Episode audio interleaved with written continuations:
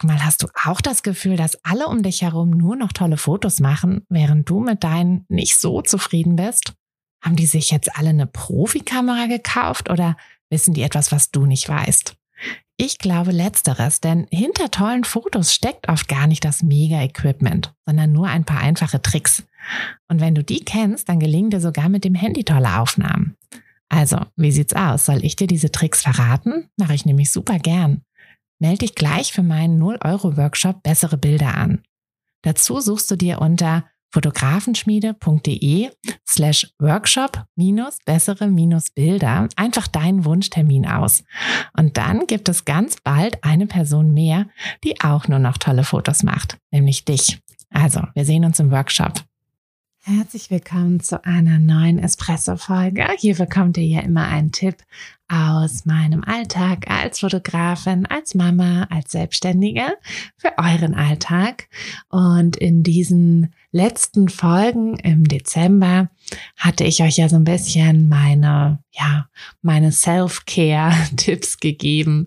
Dinge, die ich versuche so in meinem Alltag so ein bisschen zu integrieren, um einfach auf mich aufzupassen und um, ja, einfach, naja, ihr wisst, was ich meine, um eben ein bisschen auch Energie zu, mehr Energie zu haben.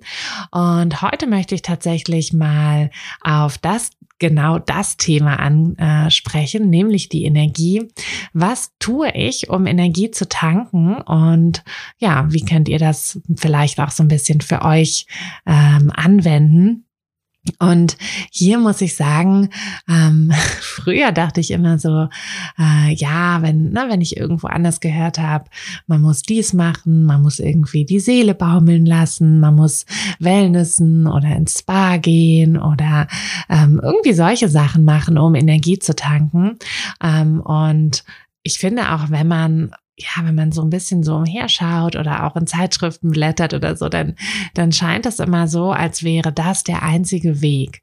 Und dem ist aber einfach gar nicht so. Und ich habe für mich gemerkt, dass ich Energie durch ganz andere Dinge tanke. Also ich habe schon immer mehr Energie durch Aktivität getankt. Wenn ich ein, also was mir unglaublich viel Energie gibt, ist, wenn ich irgendwie ein Projekt hier zu Hause habe, wenn ich einen, ähm, wenn ich irgendeinen Raum neu gestalten kann, ähm, irgendwas umräumen, renovieren oder umbauen kann. Ähm, ja, das, also das gibt mir Energie. Sogar Aufräumen gibt mir Energie.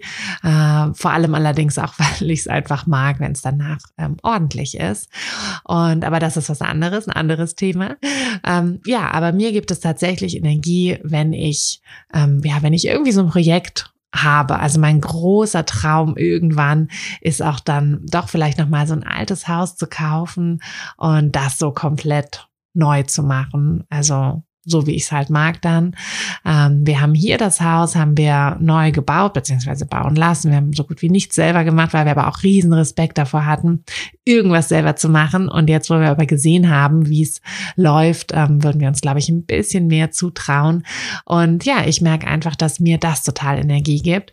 Und das baue ich dann immer so ein bisschen in mein, in mein Leben quasi ein, dass ich mir nach bestimmten arbeitsreichen Phasen ähm, einfach so ein kleines Projekt gönne. Und ich hatte das aber auch schon immer beim Sport zum Beispiel, dass ähm, für mich ist es nicht entspannend, so, also klar, beim Yoga, ne, so die Schlussentspannung, alles fein, mag ich auch sehr gerne, aber so richtig eine Entspannung kriege ich, wenn es anstrengend ist. Also ich mache gerne CrossFit, ähm, ich mache auch gerne Yoga, aber dann eher Power-Yoga, ich gehe gerne joggen und das entspannt mich. Und das ist so unterschiedlich. Ne? Also es kann sein, dass ihr jetzt gerade den Kopf schüttelt und sagt, boah, Tina, also ich entspanne mich, wenn ich mich irgendwie in eine heiße Badewanne lege. Ja, dann ist das deins. Aber für mich wäre das zum Beispiel überhaupt nicht entspannend. Ich würde da liegen und denken so, oh Gott, ich, ich muss irgendwas machen. Wenigstens ein Buch lesen.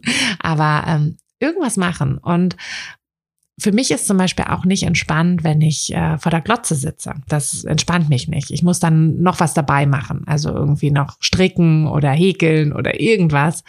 Ähm, oder zumindest Ofenkäse essen. Aber ja, das ist so unterschiedlich. Und ich glaube, das zu realisieren, dass wir da jeder eine andere Definition auch von Entspannung haben, hilft uns auch, also ne, erstmals zu realisieren, hilft uns auch danach zu suchen, was denn genau unsere Entspannung ist. Und wenn wir die dann gefunden haben, dann sollten wir die regelmäßig in unseren, in unser Leben einbauen, auch wenn es nicht immer so leicht ist. Klar, gerade wenn ne, so ein Business vielleicht noch am Anfang ist oder die Familie wächst oder ähm, überhaupt das Leben ständig dazwischen funkt, dann ist es natürlich sehr schwierig, dass wir uns Zeit für uns nehmen, Zeit für das, was uns gut tut. Aber das ist halt so wichtig, ja, wenn wir immer nur To-Dos abhaken, immer nur Dinge tun, die, die ja so ein bisschen halt notwendig sind, dann können wir nie unsere Energiespeicher auffüllen. Und deshalb wollte ich diese, äh, ja, diese Folge jetzt am Ende des Jahres, ähm, diese letzte Folge des Jahres auch, wollte ich gerne dazu nutzen, um euch eben meinen meinen ganz persönlichen Energiespeicher-Auffüller-Tipp mitzugeben und euch dazu anzuregen, einfach mal zu überlegen, was, was könnte es denn bei euch sein? Ne? Weil es muss nicht das sein, was irgendwie eure Eltern, eure besten Freunde, eurem Partner, eure Partnerin, was denen Energie gibt. Es kann was ganz anderes sein. Und da müsst ihr einfach für euch auf die Suche gehen, beziehungsweise wenn ihr es schon gefunden habt, dann steht ruhig dazu, fordert es hin und wieder mal ein und ihr werdet sehen, dass ihr dann mit ganz, ganz viel Energie ähm, ja, in die nächsten Projekte geht, auch in die nächste vielleicht sehr arbeitsreiche Phase. Und jetzt wünsche ich euch ein wunderschönes Silvester, einen wunderschönen Jahresabschluss und hoffe, dass wir uns im nächsten Jahr wieder hören und wieder zusammen Kaffee und Espresso trinken. Bis dann, ihr Lieben, eure Tine. Hat dir der Podcast gefallen, dann würde ich mich sehr über eine Bewertung freuen. Und du kannst den Podcast natürlich auch sehr gerne abonnieren, sodass du keine der zukünftigen Folgen verpasst. Wenn du mich nicht nur hören, sondern auch sehen möchtest, dann folg mir doch sehr gerne bei Instagram. Und dort kannst du mir auch immer schreiben, wenn du Vorschläge, Wünsche oder Anregungen für diesen Podcast hast oder einfach Fotofragen loswerden möchtest.